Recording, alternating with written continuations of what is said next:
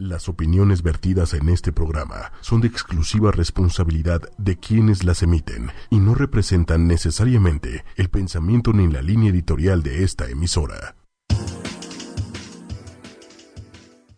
Hola, ¿qué tal? ¿Cómo están? Estamos aquí en una emisión más de Lienzo en Blanco en ochoymedia.com. Yo soy Patti Galo y hoy les quiero presentar a una persona muy especial. Está acompañándome aquí Violeta Ramírez. ¿Cómo estás, Violeta? Hola, muy bien, muchas gracias. Con el gusto de, verte por aquí.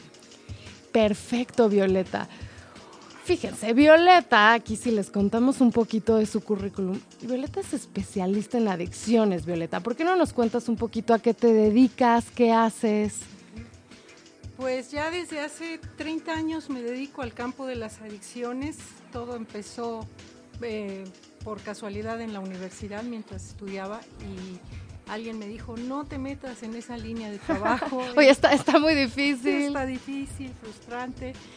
Pero tuve una beca a Rosary Hall y ahí es donde me despertó muchísimo la inquietud de trabajar en esto, ya hace tiempo. Ya hace tiempo. Sí, y bueno, los que estudiamos en adicciones eh, hace 30 años, haz de cuenta que volvimos a estudiar de nuevo porque con todas las investigaciones nuevas, con la emisión de positrones, pues todo esto cambió y evolucionó. Ha, evolucionado muchísimo. A ver, Violeta, si empezamos un poquito a hablar de este tema, yo tengo como una gran pregunta. ¿Por qué hay unas personas, ¿no? Que desarrollan como adicciones y otras no. O sea, creo que ahí están las sustancias, ¿no? Ahí está, digo, oye, unas legales, otras ilegales, pero ahí están las sustancias al alcance de todos, ¿no? Creo que todos podemos ir y comprar alcohol, todos podemos ir y comprar cigarros, de una manera más difícil, pero todos pueden conseguir marihuana, cocaína, todas esas sustancias están ahí afuera en el mundo. Y hay unas personas que los atrapa, los engancha y otras no. ¿Cuál es la diferencia? Pues tiene mucho que ver con, con, ese filtro que tienen algunas personas y otras, otras no para, para poder ver consecuencias. Eh, todo esto se da en el, en el núcleo accumbens, en el área ventral tegmental, que es donde se da la, la gratificación de de cualquier sustancia y, que te borra. O sea, ahí en, ese centro, ahí es como el centro de placer, como el centro de gratificación. Así es, ahí liberas muchísimas endorfinas y puedes este, conectarte con eso y empezar a, atorarte ahí, que también están las adicciones a, ciertos comportamientos como el juego, la pornografía. Claro, porque no solo es sustancias, ¿no? Es también comportamiento, pero sí van, van como del de la mano algunas y otras es puramente la, la sustancia. Pero, y en, o sea, en las personas que tienen como esta predisposición más alta de desarrollar una adicción, o sea, tú estás diciendo que en esta parte del cerebro pasan cosas distintas que, que en otras personas o... No, pasa, eh, o sea, todo el mundo no, nos pasa si hacemos ejercicio o si eh, hacemos una buena meditación o, tenemos algunas situaciones que nos dan placer, pero hay personas que por predisposición genética pueden eh, tener eh, una mayor, mayor respuesta de, de, placer y el filtro que te dice no aguas, este, ser más pequeño. O sea, el, el filtro es algo que se adormece, haz de cuenta, con el alcohol eso que nos dice en la mañana, levántate, vámonos, es tarde, y por otro lado dices, no, un ratito más, es el sentido de responsabilidad, es esta área en el lóbulo frontal que, te hace tener ese filtro. Los adolescentes, como todavía no terminan de desarrollar el, el, cerebro, y ahí se termina, en el lóbulo frontal pues se dan permiso y quieren dan más chance, ¿no? Sí, sí, ahí está la impulsividad a todo lo que da y quieren probar todo y quieren conocer todo y ese filtro poco a poco se, empieza a notar como a los 25, 26 años y, por eso hoy día se está haciendo tantísimo énfasis en que los muchachos no beban nada hasta después de esa, de esa edad, que es dificilísimo, ¿verdad? Porque todos están eh, en, la adolescencia, que, es cuando se dan permiso de probar. Pero entonces, tú, eh, si eres un adolescente, que todavía no tienes totalmente fortalecido tu frontal, por así decirlo, ¿no? Porque todavía les, está desarrollando hasta los 25. Entonces, si ese filtro tú empiezas a beber, ¿y qué está pasando en el cerebro? Hay una, eh, se atora, hay una inmadurez en los chavos que que ya no desarrollan lo que tienen que desarrollar. Antes se decía, es que se pierden neuronas, hoy sabemos que se pierden conexiones y todo depende de la etapa en la que esté eh, la persona adicta, pero sí, se han visto seguimientos de, cerebros de cuando es un recién nacido, este mismo niño a los 6 años, este mismo niño a los 14, y a los 14 se pierden una serie de estructuras neuronales para dar paso a nuevas estructuras. Pero qué tal que a esa edad empiezan a beber y ves eh, en los tratamientos en jóvenes o adultos que se comportan como adolescentes, hacen berrinches, pataletas, quieren todo en el momento y llegan a tardar hasta tres años en recuperar sus conexiones y en, llegar a cierta madurez. Algunos no lo consiguen. O sea, pierdes conexiones. O sea. Sí, nacemos, hace cuenta, con 100 billones de neuronas todas no están interconectadas. Este, las vamos, las vamos como conectando. Para lo básico, ¿no? Dormir, eh, comer, deglutir, eh, pero después, poco a poco, el niño va aprendiendo a caminar, a, a, correr, a hablar, a escribir. Y a los seis años ya se ve una red enorme de conexiones y son estos niños súper eh, adultos chiquitos, ¿no? Y luego llegan a los 14, pues ya viene otra otra etapa y ya se pierden estas, estas estructuras porque van a dar paso a las nuevas. Pero ya se ha medido comparativamente el desempeño de chavos que, no consumen y de otros que sí consumen, aunque no sean adictos, que puedan consumir una vez o dos al mes, y se ve su funcionamiento como, como irriga el cerebro, ¿no? Este, eh, las personas que no beben se les irriga una parte del cerebro y su desempeño tiene un puntaje más alto. En cambio, los otros eh, no se les irriga ni se les enciende esa parte del cerebro y se les enciende en el área del lóbulo frontal. Y, hay como esa avidez, ellos dicen, pues se asustan de, ver lo que les causa eh, ver una fotografía, por ejemplo, de su bebida favorita, esa ansiedad, ese deseo de, de consumirlo. Entonces, por eso es tan difícil, ¿no? Se tienen que alejar de muchos ambientes cuando dejan de, consumir. Sí, entonces en realidad lo que tú estás diciendo, Violeta, es que consumir te cambia el cerebro. Así es. O sea, consumir te cambia el cerebro y entonces es como de alguna manera te va atrapando y entonces y de repente ya no puedes salir como de esa, o sea, entonces empezar a consumir en una etapa donde tu cerebro no está listo. Si consumes después, o sea, si estamos hablando de los 25 años, ¿qué, sucede? Bueno, eh, hay que considerar el factor genético y la herencia, si hay alcoholismo en esa familia o alguna adicción. Eh, pues sí, lo recomendable es pues tomar medidas preventivas como se tienen en otras enfermedades como la diabetes, pero si la persona empieza a consumir hasta los 24, 25 años, pues ya es muy difícil que quede atrapado en este consumo si no hay otras o otros componentes. Otros componentes. O sea, tú podrías decir que obviamente hay factores que te predisponen, ¿no? O sea, tú desde que naciste ya traes, o sea, oye, o más chance o menos chance a desarrollar una adicción. Pero esta chance, lo que tú estás diciendo es que sí se sube si empiezas a consumir en la adolescencia. Sí, totalmente. Digo, antes, ¿no? Te atrapa, te atrapa. Te atrapa, o sea, te atrapa porque te cambia el cerebro.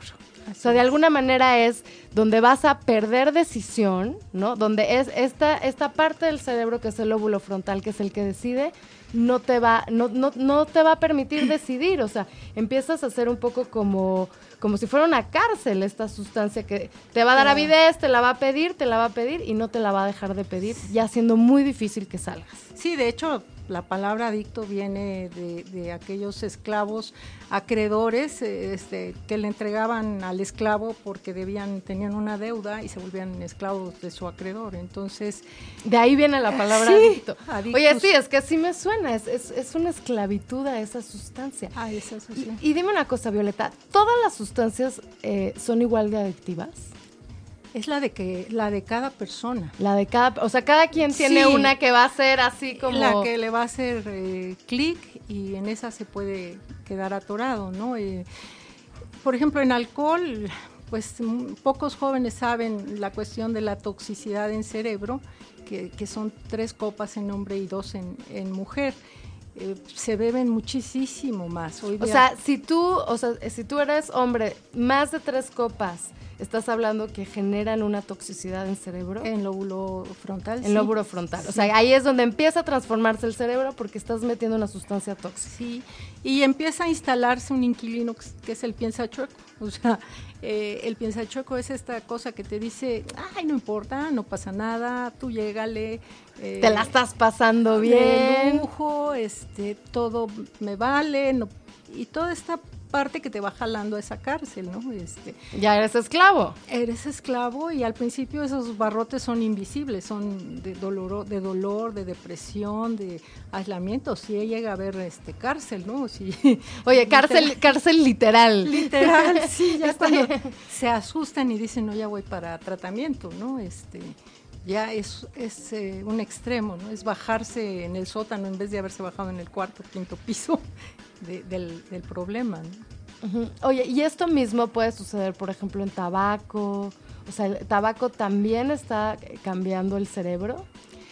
Pues ahí es la adicción a las metilsantinas y sí genera placer y, y, pues tiene muchísimos químicos que te atrapan más, sí, toxicidad y que finalmente te atrapan y pues empieza a ser que un cigarro y ya después es un cigarro después de esto, antes de esto y antes de aquello, y pasando por acá y, pues de, ser por un...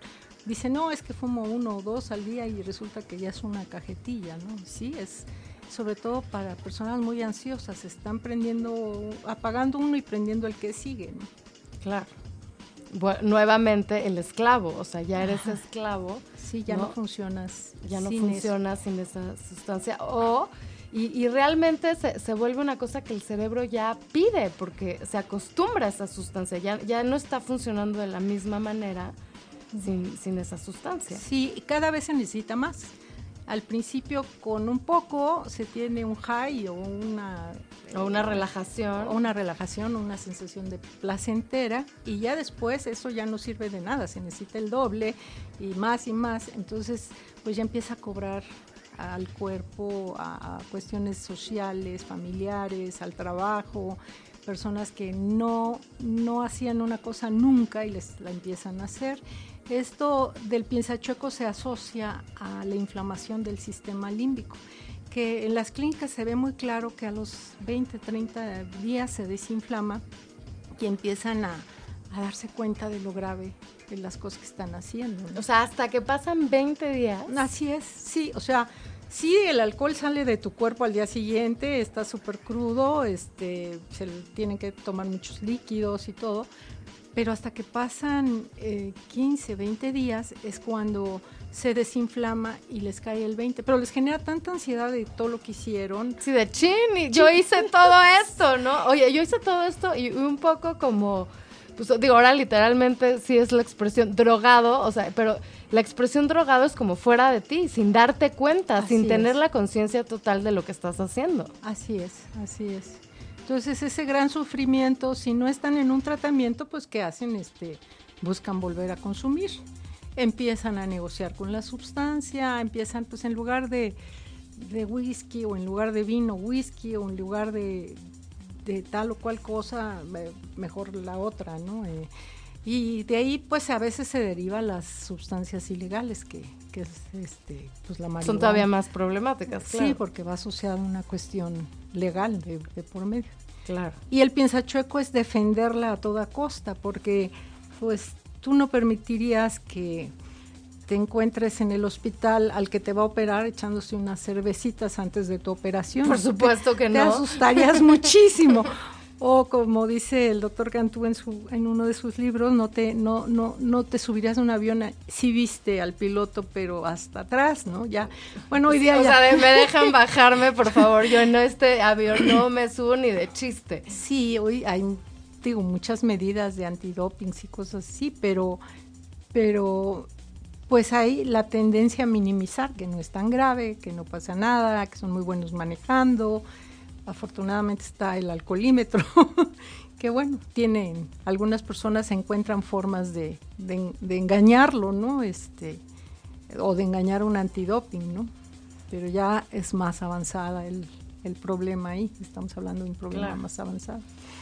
Y a ver, Violeta, si vamos aterrizando, ¿cuáles tú dirías que son como estos factores que te predisponen? O sea, para que todos los que nos están escuchando, eh, si tienen algún ser querido, ¿no? Que, que, que, lo ven como en esta predisposición, esta adicción, ¿no? O si ya tienen como una adicción. ¿Qué son estas cosas que te ponen ahí ya para que puedas caer muy fácil y que tienes que tener consciente de que tienes esta predisposición y que tienes este riesgo?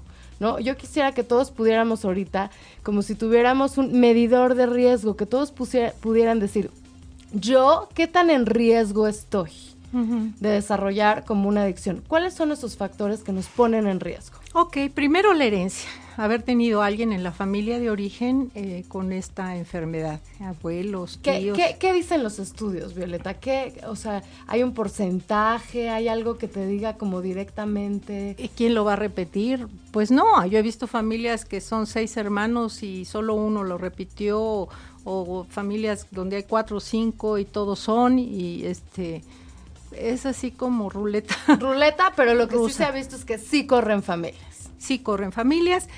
Y lo que es muy claro es la hipersensibilidad. O sea, un niño hiper, hipersensible, aguas. Porque le duele. Foco rojo. Sí, le duele.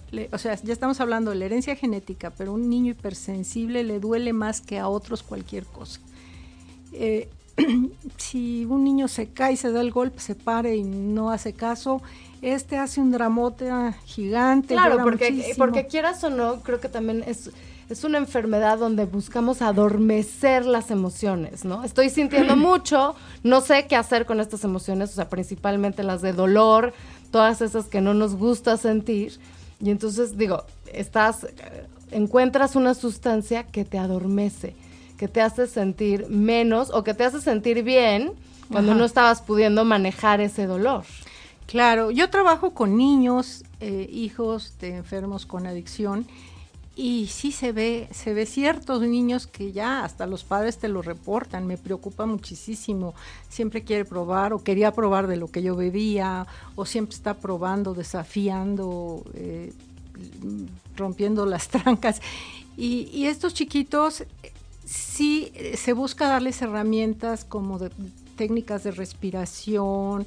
O sea, que sepan manejar las emociones de otra manera, o sea, que, que, tengan más herramientas para manejar emociones dolorosas. Sí, a base de cuentos, de, de, reconocer una emoción, aceptar que todos las tenemos y compartirlas. Compartir es una manera de relajar y aliviar, que bueno, es lo mismo que se hace en un grupo de 12 pasos, compartes emociones, pero los niños empiezan a trabajar y luego estos niños eh, también hay juegos, ¿no? De este cómo se infla, infla en un globo, su estómago es un globo, y entonces están inflando ese globo y luego lo exhalan, inhalan, exhalan y dicen que es no tragarse las emociones, que hay que hay que poder expresarlas. Expresarlas, ¿no? Porque fíjate, yo, estaba viendo em, un, pequeño documental que estaban haciendo sobre adicciones, en un experimento que habían hecho con ratas, ¿no? Y entonces eh, seguramente tú lo conoces, Violeta. Y entonces lo que decían es que ponían a ratas aisladas, ¿no? O sea, bueno, primero las hacían como adictas, ¿no? Entonces les daban así agua con alguna sustancia, ¿no? Las hacían adictas, o sea, que el cerebro ya les estuviera pidiendo como esta sustancia. Y a unas eh, las ponían eh, aisladas y a otras las ponían con otras ratas. O sea, ¿no? Como en un mundo donde, o sea, donde sí iban a tener conexión o donde iban a estar solitas, aisladas, sin conexión. Y después les daban como la opción de que ya podían tener agua con sustancia o agua sola, ¿no? Y lo que veían es que las ratas que vivían, o sea, creo que les llamaban como Rat City, o sea, porque había en, estas como jaulas que donde tenían a las ratas diversión, ya sabes, donde podían correr, donde podían estar con otras ratas y donde había muchas cosas que hacer, muchas conexiones y a otras ratas solitas, ¿no? Y obviamente lo que sucedía es, estas ratas solitas seguían consumiendo. Y las ratas que estaban en un ambiente de mucha más conexión, donde podían compartir con otras ratas, podían hacer actividades, se recuperaban mucho más fácil. Ya no escogían, ¿no? Como, como, como seguir con la sustancia. Entonces sacaban como una conclusión de que las conexiones también te protegían contra una contra una adicción. Claro, o sea, que estar en un mundo donde tenías un sentido, donde podías tener otros con quien compartir, ¿no? Y manejar como todos tus, tus sentimientos, o sea, y estar haciendo algo. ¿no? Entonces, o sea, se, me llamó muchísimo la atención esto porque realmente se me hace importante la conclusión. La conexión te protege. Claro, de hecho el índice de recuperación cuando hay familia todavía, cuando hay amigos, cuando hay trabajo eh, y viven en un núcleo, el, es, puede ser un 75%. Cuando ya perdieron o trabajo o ya perdieron eh, la familia, que se divorciaron, se separaron, es un 50%. Que o sea, va, va, disminuyendo. Sí, y un 25% cuando ya no tienen ni trabajo eh, ni familia. O sea, ya quedan muy atorados. Y sí, el alcoholismo, la adicción solitaria, es mucho más difícil tratarla. Eh, en que entren a tratamiento primero que nada, porque está tan escondida, tan no se sabe, nadie lo, lo esconden tan bien que sí les cuesta más, más trabajo. Es más, el adicto que es de, bares y antros y de calle, ese tiene que, en su recuperación, irse a su casa. Y el adicto que es de buró y de recámara escondido, tiene que salir. Tiene que salir a sus grupos de autoayuda y estar nunca más de cuatro horas dentro de cuatro paredes, porque necesita estas conexiones sociales para mantener su sobriedad y tener un que sentido. un poco es los grupos de apoyo, ¿no? Sí. O sea, es, es, esta conexión social, estar en contacto con otros. Digo, y aparte que están en, en, una situación similar, entonces hay como mucha empatía. Claro. Pues básicamente es un programa espiritual que va a llenar ese vacío que querían llenar con substancia, se llena con un crecimiento espiritual. Claro, pero acabas de decir algo muy importante, Violeta. Justo estábamos como diciendo, a ver, ¿cuáles son los factores que te ponen en riesgo? Ajá. tú me decías, la herencia, ¿no? Esto corre en familias, entonces hay que tener los ojos abiertos. O sea, si traemos atrás una herencia, ¿no? Papás, abuelos, ¿no? O, eh, que tienen una adicción, aguas, ¿no? Porque ya, ya podemos estar como mucho más predispuestos. La otra cosa que tú me decías era hipersensibilidad. ¿No? Entre más siento, pues más voy a estar expuesto a querer adormecer mis sentimientos porque no se siente bien. Y ahorita tú estabas hablando de un vacío. un vacío y que realmente el tratamiento también era espiritual, porque tengo un vacío. Tú has visto en los adictos todos tienen de fondo un vacío. Sí. Sí, y es un trabajo muy interesante el que ellos tienen que hacer a través de los 12 pasos para crecer y ser mejor, mejores personas, ¿no? Este, eh, en factores de protección para los adolescentes, eh, eh, sí se les recomienda a los padres que esa, esa área no la dejen a la deriva, ¿no? No sé, sea la religión que practiquen o como manejen su espiritualidad, los se quedan ahí sin tener nada y, ya más adelante pues sí se sienten como muy, muy desorientados. Algunos por lo pronto se apegan a, la este, religión que los padres este, les enseñaron. Entonces, sí muchas familias empiezan a, ocuparse de esa área, ¿no? a no dejarla a la, a, la a la deriva. Otro es el ambiente social, si están rodeados de un ambiente que facilita, promueve es, es, es más sí, que, muchos decían los amigos, ¿no? O sea, si, si estás con unos amigos que, ¿no? que te van a envolver también, aunque tal vez no tenías tanta predisposición, pero tú vas a empezar a consumir, también se va a transformar tu cerebro y después te lo va, te lo va a pedir. He oído cantidad de mamás que me llegan con sus hijos y, me lo describen al hijo, es que era lindísimo, estudiosísimo, muy aplicado, iba a clases. Y me lo cambiaron, ¿qué pasó? Y de un mes a otro empezaron una serie de cambios que no hice caso y luego otro mes y así empiezan a... Y al año de repente ya se viste diferente, eh, habla diferente y, funciona diferente. Entonces buscan la ayuda, pero a veces ya es, tarde, ¿no? Este, sí, en las adicciones el peso que tienen los papás es, es, muy importante. Muy importante. Entonces, a ver, Violeta, para todos los que nos están escuchando, si ustedes son papás, especialmente de un adolescente, como estamos diciendo, y empiezan a ver que cambia su conducta, empiezan a ver, o sea, justo lo que tú estás diciendo. Ojos rojos que, que disfrazan ah, el, el, olor de su cuarto con aromatizantes, este, que cambian las amistades, que ya no nos cuentan nada y antes nos contaban todo, ya es súper Eso es foco rojo. ¿Qué les recomiendas hacer, Violeta? ¿Qué hacer en esos casos? Ya lo vi, ya tengo ahí, estoy viviendo con un adolescente y le está pasando esto. ¿Qué puedo hacer para actuar lo antes posible y ayudar a esa persona. Sí, por lo pronto primero hacerse cargo de las emociones propias como papá. La impotencia, la frustración, el terror que da que, le está pasando a mi hijo y buscar eh, información profesional. Eh, hay todos estos centros de rehabilitación, los centros de integración, ir a todas las pláticas, leer todo lo que más haya sobre el tema porque muchas veces me ha tocado, es que en la bolsita, a mi hijo le gustaban mucho las manzanas y comía muchas manzanas, pues es que inhalaba en las manzanas ah. y ya que se quedaba el residuo, se comía esas manzanas, ¿no?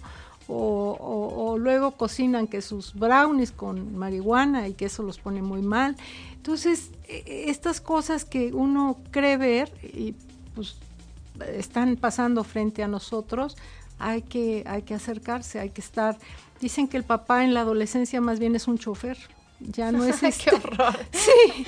Pasas, pasas de papá chofer, qué horror. Sí, pero es la única manera de, de ver dónde van, qué pasa y, y, es que está muy complicado ahora con, con, todos traen su WhatsApp y están muy tranquilos en casa y de un minuto a otro ya se armó un plan y ya todos este empiezan a reunirse y nos vemos en tal y, ya no es como antes que llamaban a tu casa o te está llamando y se empieza a armar, tardan más, en, tardaban antes más. Sí, era más difícil armar como el plan. Armar ese plan, ¿no? Ahora no, ahora ya, en un minuto ya, ya lo tienen armado.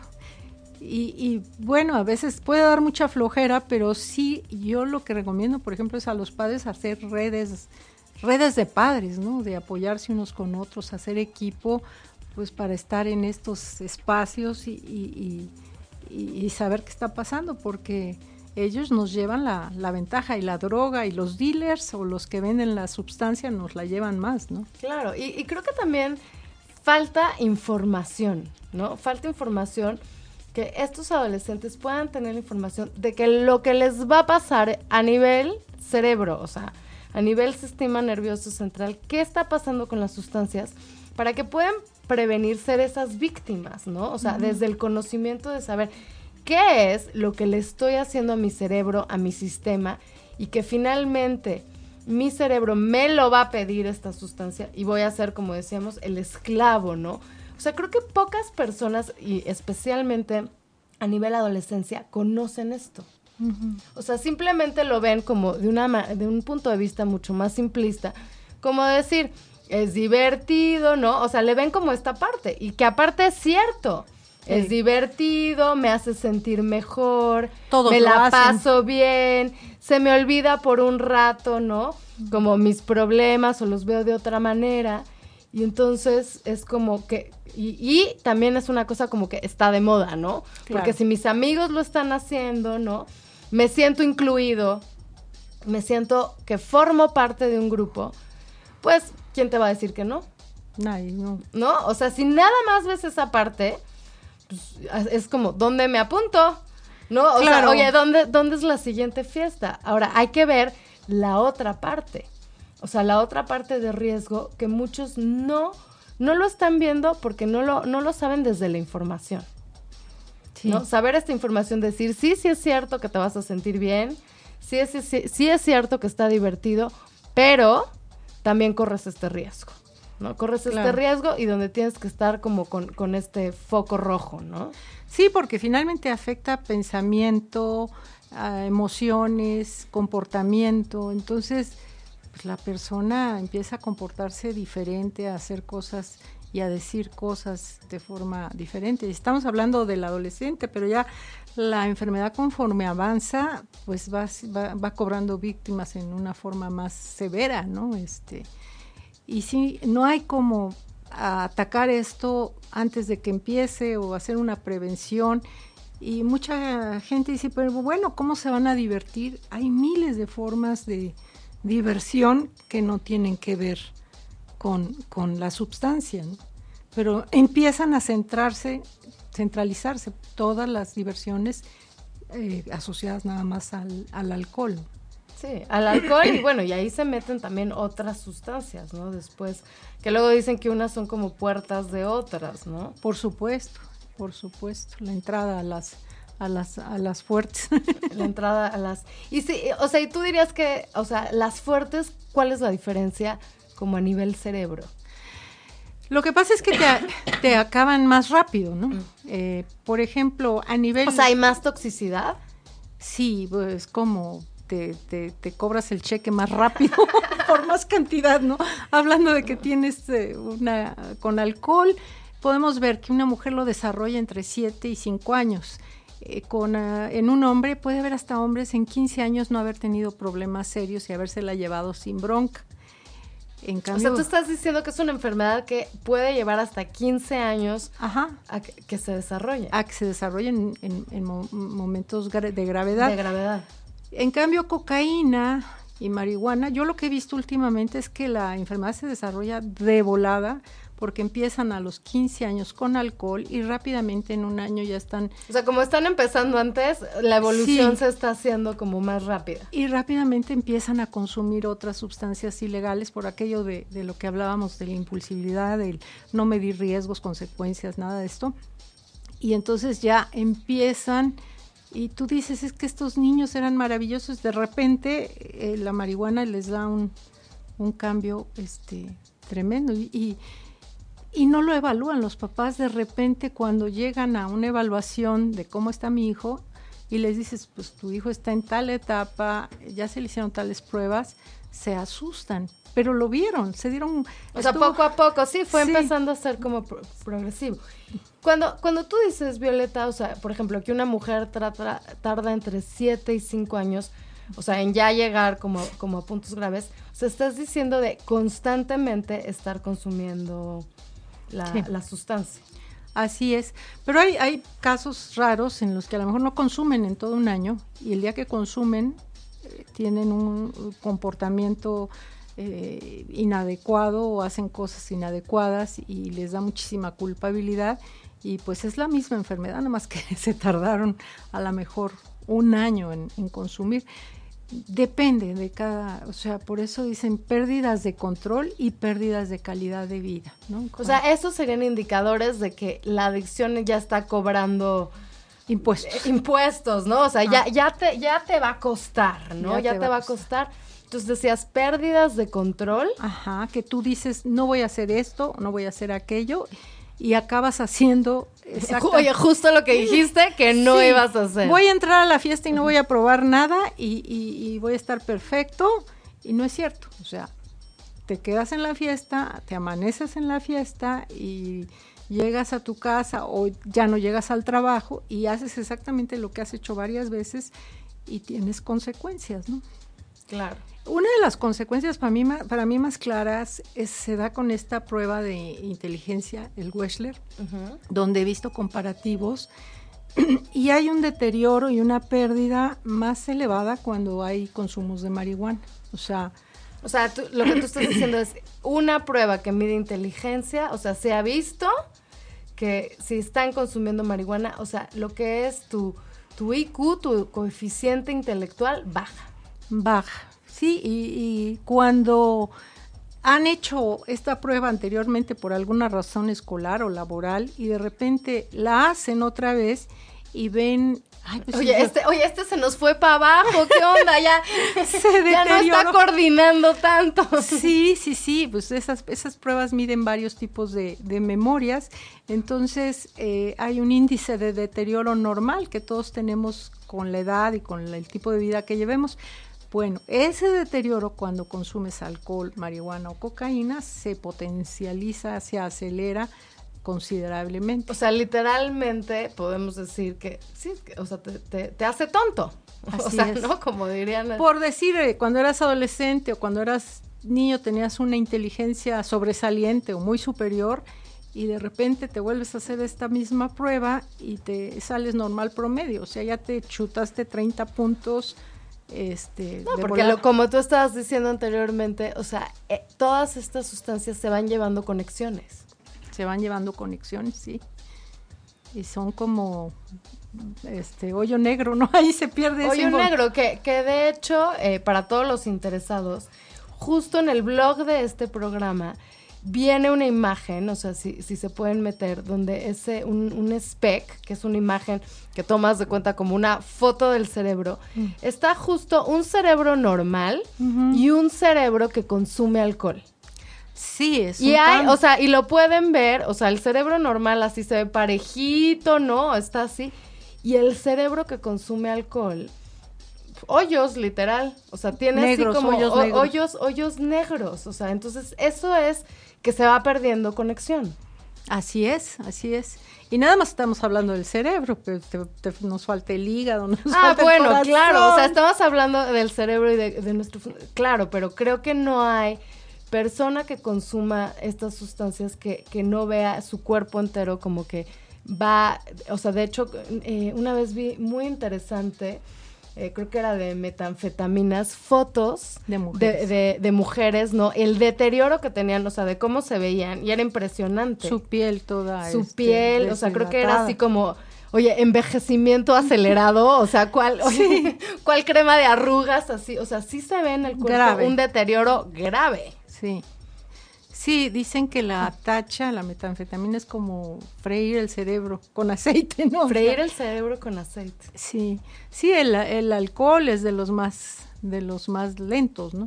bueno, ese, eso refiriéndonos a, puras sustancias, ¿no? Claro, está, pues entonces, sí, es, es, es un gran, gran impacto, pero quisiera regresarme a que estamos hablando que atrás de esto es realmente una enfermedad donde no estás pudiendo controlar sentimientos, ¿no? No estás pudiendo enfrentar sentimientos y tienes un vacío. Sí. ¿Cómo, ¿Cómo tratan esto? O sea, ya en el tratamiento, ¿qué hacen, Violeta? ¿Qué hacen para cubrir este vacío, darle herramientas a estas personas? Porque creo que al fin y al cabo, ese es el problema. O sea, creo que caemos en todo esto. Oye, caemos, como tú decías, en eh, acabar casi, casi friendo el, cerebro. Caemos en estar consumiendo una sustancia que nos está haciendo perder el control, que nos está haciendo ser esclavos. Pero la raíz, raíz, creo que es este vacío. Sí, bueno, los, los tratamientos finalmente, este yo los que he visto que funcionan mejor son los en los que están en un, centro, en un lugar de, recuperación, porque eh, ahí se desintoxican y cuando llegan estos 15, 20 días cuando se desinflama el cerebro, están acompañados, esta ansiedad que les... Debe, debe de ser muy, o sea, ¿no? En el momento que, ya estás enfrentando... sí, todo lo que hiciste eh, y que les duele muchísimo, entonces sí necesitan como que 24 horas la terapia, ¿no?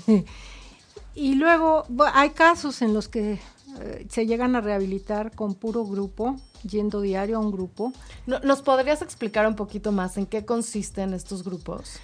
Sí, estos grupos los formaron Billy Bo, Billy Bo un doctor y una persona que se dedicaba a la bolsa y son los fundadores porque empezaron a hablar de su problema y, hablando de su problema lograron estar un día sobrio y otro más y otro más. Este, hay toda una historia alrededor de esto.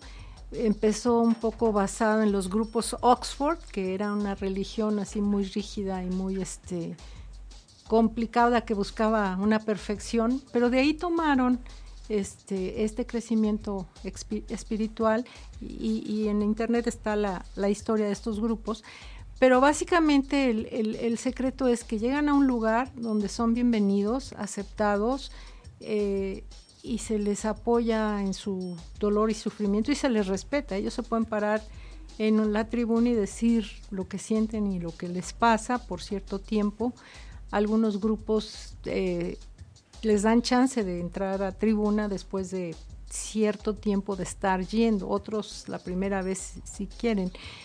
Pero finalmente, después de rehabilitarse en una clínica, todos los que de ahí salen tienen que seguir asistiendo a estos grupos para mantenerse, para reconocer estos lugares de riesgo, ambientes de riesgo. De hecho, el primer año tienen que abandonar amistades, ambientes de riesgo, buscar factores de protección. Todo lo que, lo que los jalaba eso, ¿no? Sí, y bueno, hay áreas que pueden ser estar sanas, como puede ser el deporte o algún hobby, pues pegarse más a estas cosas y a los grupos de... Por eso los tratamientos buscan tener una protección de, de prolongada, ¿no? De, de, un año. Algunos te dicen 90 por 90, que es no, no, no dejes de ir 90 juntas, 90 días, porque así lo decían Billy Bo, hoy sabemos que neurológicamente el cerebro ya se ve diferente, decir que la fotografía se ve diferente, empiezan a haber más conexiones. Oye, pero eso es una buena noticia, Violeta. Entonces, ya estábamos hablando de un cerebro con, ¿no? Eh, con, hoyos, ¿no? Entonces tú dices, hay una recuperación. O sea, se vuelven a generar esas conexiones si tú dejas de consumir esas sustancias. Sí, llevar una, una vida equilibrada, sana, con sueño, buena alimentación y se ve diferente a los tres años. Igual si te hacemos un Wechsler de inteligencia. O sea, también recuperas la inteligencia. Sí, también recuperas, ¿no? Quizá habrá cosas de mucha agilidad o de mucha memoria más complicada que no, pero sí se recupera, sí se ve diferente. Y apostamos a la plasticidad neurológica. Los jóvenes tienen mayor posibilidad porque pues, están empezando, ¿no? Claro.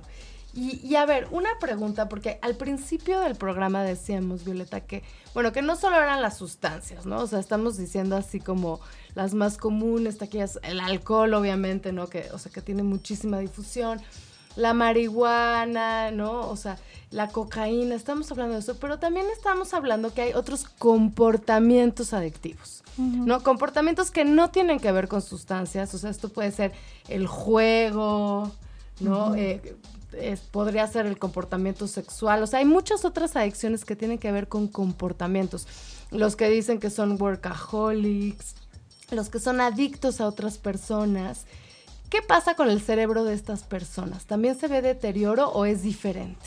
Ahí es diferente, pero lo que sí se ve es una hipertolerancia. El otro es intolerante a todo el dolor y a las emociones desagradables y el codependiente se va volviendo, que es el, la pareja de un alcohólico, y el, que es el que diríamos el adicto a la persona este, con este problema o a personas eh, conflictivas, eh, eh, empieza, empieza a encontrar placer en resolverle, controlarle, ayudarle, rescatarle. O sea, se vuelven como rescatadores compulsivos. Sí, eso es un baile que tienen juntos, ¿no? Entonces esta sensación y además es, es muy este ¿cómo se dice? Socialmente muy bien visto, cómo lo aguanta. Qué lindo, ¿no? Qué linda mujer, cómo lo ayuda, cómo, cómo ha hecho tanta cosa y, ha aguantado tanto, ¿no? Pero ella empieza a abandonarse por eh, usar toda su energía y su inteligencia en resolver y rescatarle al otro, ¿no? Claro, y, y que esto también te puede pasar como como papá o como mamá, ¿no? O sea, que está rescatando al hijo, que también puedes caer como, como en, esta, en esta parte codependiente. Sí, sí, allí hay como un doble vínculo en el cuando les dicen amor firme, límites, no le hagas, no le digas, pero a veces sí le tienes que, tienes que decir, tienes que hacer intervención y a veces es este doloroso poner estos límites, pero si tú no pones límites como papá, pues los límites se los va a poner el mundo y más graves, ¿no? Más desagradables. Entonces, eh, pues hay, hay esta tendencia a rescatar y a resolver todo, cuando, pues ni modo, son tus consecuencias, vive con tus consecuencias. Y entonces ahí es cuando les da el miedo, el susto y pues aceptan la ayuda, ¿no? que para eso hay todo un método que es la intervención, hacer las famosas intervenciones donde le caen de sorpresa al adicto y, y le dicen, pues es una, es una sesión de mucho amor donde se rescatan cómo era esta persona, que... O sea, se juntan todas las personas que quieren a esta persona Ajá, a decirle un poco como qué onda contigo. así es. O sea, oye, oye, o, o vas ya en picada, o sea, hagamos algo para que, para que no destruyas tu vida. Sí, to- to- digo, si está bien hecha y no tiene juicios de valor o reclamos o, o quejas o resentimientos, el, el resultado puede ser este, muy, muy favorable. Cuando, cuando hay reclamos, pues se nos va al- a pique la intervención y... Claro, porque ya estás juzgando, no estás Hija. acompañando, ¿no? O sea, creo que el, el adicto en esos momentos lo que más necesita es un acompañamiento y no tanto un juicio. Es porque si no, nada más sale corriendo, oye, sale corriendo a la sustancia porque se siente muy atacado, ¿no? Sí, sí, sí, sí. Y, y muchas personas dicen, no, pues le vamos a hacer intervención, pero si no la preparan bien, si no es guiada profesionalmente, es muy raro que, que funcione porque se paran, haces lo que haces lo que tú dices, ya, ya me voy, ¿no? Ya- Oye, oye, oye, y ya sacas la conclusión, pues total, ya todos están enojados conmigo, ¿no? Ya todos me están reclamando, adiós, ¿no? Los perdí a todos. Sí, pero se trata que sea una, una bomba am- amorosa, ¿no? Una bomba de amor donde es- nos importas, porque te quiero queremos, porque, porque, te quiero y porque me importas, queremos que, que te puedas recuperar, ¿no? Y un poco como, creo que tal vez es esta, decir, ya estás de esclavo, Ajá. ya te esclavizaste. Sí, en estas eh, se rescatan como estas cualidades o episodios donde no estaba el alcohol en medio y donde él pueda comparar. Porque uno de los problemas gravísimos que no hemos mencionado es la negación. Esta enfermedad hace muros de negación, o sea... eh, O sea, como de no pasa nada, estoy bien, yo lo puedo controlar, Sí. esto, esto está, ¿no? Como que aquí lo tengo bajo mi control, no exageres, Así es. estoy bien. Y los mismos papás o la misma esposa lo niegan, ¿no? Este, llegan a decir, oye, no podrás, ya cuando salga el tratamiento podrá beber una copita de repente. Pues no, nunca más, aunque es solo por hoy, pues no. eh, y la negación es eso, romper esta, eh, esta parte donde todo es minimizado, eh, no, no, no se ve ningún problema, a pesar de que con- pues, estás viendo una cantidad de problemas que, que no puede ser, ¿no? Claro. Oye, Violeta, y una parte que también ha sido considerada una adicción y que no hemos tocado y que es así como algo muy nuevo, a las redes sociales, al celular. ¿Qué, qué pasa con, con esta? Es una nueva adicción. Pues es que hicieron un- una prueba en la UNAM donde te quitaban tu celular, te tomaban la presión arterial antes y después. te daba el- oye, te daba el soponcio porque te quitaban tu celular. Sí, sí, sí. Este, sí, hay, hay pues un apego, ¿no? Y, y a que ahí está resuelto muchas, hay resuelves muchas cosas, o estás en contacto. O Inclusive yo leía que, que sí habían eh, logrado medir que esta cosa de las redes sociales donde te ponían like, que sí generaba una diferencia en la dopamina en el Así cerebro. es. O sea, sí, sí llegaba a nivel, o sea, en el cerebro, en toda esta parte de placer. O sea, generaba placer sentirte, o sea, de, ay, tuve todos estos likes. Y que realmente te volvía adicto a conseguir esos likes. Así es, y ese, pues esa cuestión egocéntrica de hoy, hoy no conseguí. Soy importante, ¿no? Hoy no conseguí este, esos likes que también les genera este, pues tristeza o, o emociones desagradables, ¿no? Y entonces toda su autoestima empieza a estar basada en, en eso por el placer que es rápido y Pero, inmediato. pero en general podríamos decir eso de las adicciones, Violeta. O sea, es buscar este como, o sea, como apapacho, es buscar sentirte importante, es buscar llenar un vacío en algo externo. Así es. O sea, en algo afuera que como yo no me lo puedo dar, lo tengo que buscar afuera, ¿no? Entonces, ya sea en un like, ya sea en una línea de cocaína, ¿no? Ya sea en un Comprando. cigarro, ya sea comprando. ¿no? Ya sea cuidando a alguien, ¿no? Como es en el caso de la codependencia, pero entonces es, necesito que el exterior me diga que soy importante y me diga que, que, que hay como un sentido, ¿no? Entonces, eso es creo que lo que se tiene que tratar en las adicciones. Eso es lo que nos tenemos que preguntar a nosotros mismos si no estamos siendo capaces, ¿no? De nosotros mismos manejar nuestro interior y tenemos que ir al exterior a que nos los dé. Así es. Así es. Y entonces lo que tú nos estás diciendo es que los grupos, el tratamiento, esto es lo que nos están dando. O sea, nos, nos, están enseñando, están acompañando a esas personas a que lo puedan obtener de su interior. Sí, buscar un balance, balance de, de, vida, ¿no? Hablando de los celulares, por ejemplo, hay, hay investigaciones que hoy día ya no desarrollas esa inteligencia social de trato con otros niños o otros jóvenes, o, eh, porque todo es a través de las redes sociales. Entonces en las redes sociales se da el síndrome de risitos de oro, ni la sopa muy fría ni muy caliente, sino le piensas mucho lo que escribes. Ya lo que escribes pasó a proceso secundario y ya está muy pesado, muy medido, y no hay esa capacidad de aprender a responder así de bote pronto con una persona enfrente, ¿no? El lenguaje no verbal, a leerlo. Esas, esas áreas de la inteligencia se están como perdiendo, pues porque todo es a través de, de mensajes y mensajes, ¿no? Claro. Claro, y que, y que, y que también basando mucho, en, te digo, en, en, los likes, ¿no? Que es, mm. O sea, ¿no? ¿Te gustó lo que dijo o no? Independientemente de lo que yo pienso, de lo que escribí. ¿no? O de la foto que puse, ¿no? Es, es porque a mí me gustaba, no tanto por el, por el exterior, ¿no? Claro. Muy bien, entonces, eh, haciendo un poco una recapitulación de todo lo que hemos hablado hoy aquí en Lienzo en Blanco estamos hablando de que puede haber personas que están a punto de desarrollar una adicción, entonces les decíamos cómo ver si estás en riesgo. Podemos estar hablando de personas que están en una adicción, esas que ya están esclavizadas. ¿Qué les recomiendas hacer, Violeta?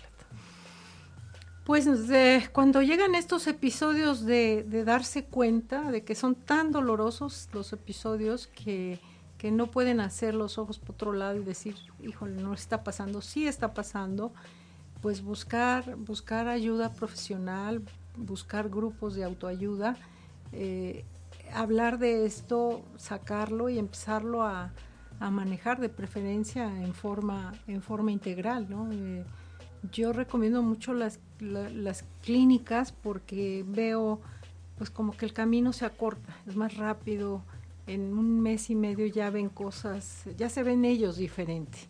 Hay, hay lugares donde les toman una foto cuando entran y otra cuando salen. La, la, la, mirada, la cara. sí. Y al tiempo, ya cuando llevan un año de no consumir, la gente dice, ¿qué te hiciste o qué te pasó? Oye, te veo muy bien. Te hiciste cirugía, algo así, ¿no? te este, pusiste Botox. Sí, sí, porque por lo pronto empiezan a manejar emociones y a transmitir una paz, una, una energía diferente. Una energía diferente. Oye, Violeta, y bueno, también está como el otro caso, decíamos, vas a desarrollar aguas, ¿no? Ve los factores de riesgo, ya estás ahí, pide ayuda, puedes salir de esta esclavitud. Y cuando tienes, cuando no eres tú, sino tienes un ser querido que está en este problema, ¿qué puedes hacer? Pues eh, lo último, lo que no debes hacer, que es lo que normalmente hacen, es reclamarle, gritarle. Eh, si encuentras eh, residuos de sustancia, pues no este, enseñársela así en un reclamo, sino primero buscar ayuda para ti, para tranquilizarte. También hay grupos para la familia. Y ¿Cómo, cómo, se llaman estos grupos para la familia? Familias Anónimas o Alanón.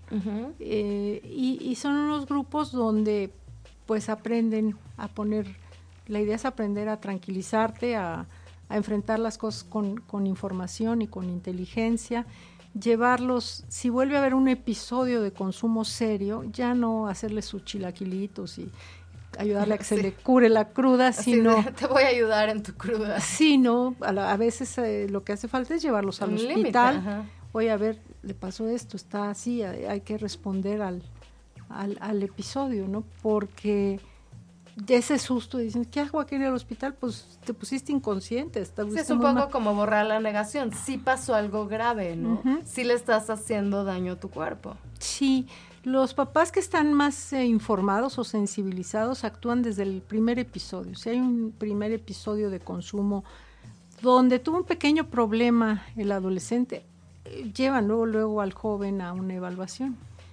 y los llevas, eh, llévalo a una junta de doble A, llévalo a, a que escuche, ¿no? A, que, a que se ponga contra la, la verdad, ¿no? Sí, entonces es como evitar la negación, decir, aquí sí está habiendo un problema y enfrentarlo. Y los límites, ¿no? Este, que no hay que ser barco, ¿no? No, no volverte facilitador de la enfermedad o facilitador del, sí, entonces, alcohol. Si, si ustedes tienen, todos los que nos están escuchando, un ser querido, ¿no? Que lo ven, que lo ven ahí metido en una adicción, que lo ven en, en esta cárcel que decíamos, lo primero es no contribuir, buscar ayuda para ti mismo y no negarlo, o sea, enfrentarlo y decir, aquí está pasando algo importante, vamos a, enfrentarlo, como tú decías, no con reclamos, con amor, pero con límites. Así es. Eh, a, veces es eh, como un silencio que mata. Todo el mundo se está dando cuenta que la persona tiene eh, problemas con el alcohol o con otra sustancia y, y, nadie dice nada al día siguiente. Nadie aborda el tema y pues lo vimos desmayarse vomitarse o decir cosas imprudentes en la fiesta del día anterior y nadie dice nada. Hay que romper ese silencio, le llamamos el silencio que mata. Y a veces es mal visto que rompas ese silencio, pero al tiempo lo acaban agradeciendo. Al tiempo... Claro, puede ser doloroso romper la negación, pero mucho más doloroso continuar de esa manera. Sí, volverte cómplice. Volverte. Entonces, eh, pues mira, Violeta, justo este programa se llama Lienzo en Blanco. Eh, este programa fue pensado lienzo en blanco porque nosotros somos los que decidimos nuestra vida. Al fin y al cabo, nuestras acciones van decidiendo, nuestras decisiones, ¿no? Van decidiendo nuestra vida. Nosotros decidimos cómo pintamos ese lienzo. Y creo que más que nunca en este tema tenemos que decidir qué hacemos con nuestra vida. Estábamos junto, justo diciendo que las adicciones nublan nuestras decisiones, ¿no? Entonces, qué importante tomar la decisión de vivir sin adicciones, ¿no? Eh, eh, nos contabas que tu página de Facebook se llamaba Cero Adicciones. Es como una decisión de vivirlo, ¿no? Sin ser esclavo de sustancias, poder manejar nosotros nuestros sentimientos, llenar nuestros vacíos y vivir una vida plena.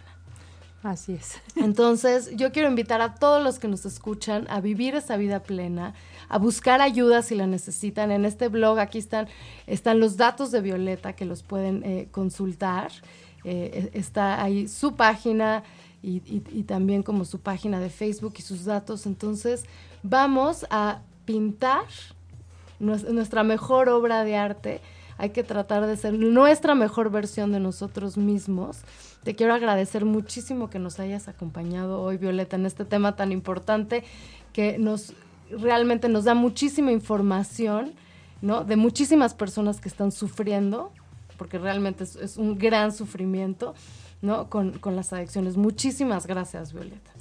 gracias a ti, gracias a todos los eh, escuches.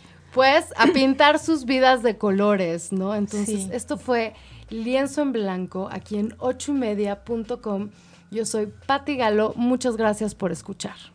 Gracias.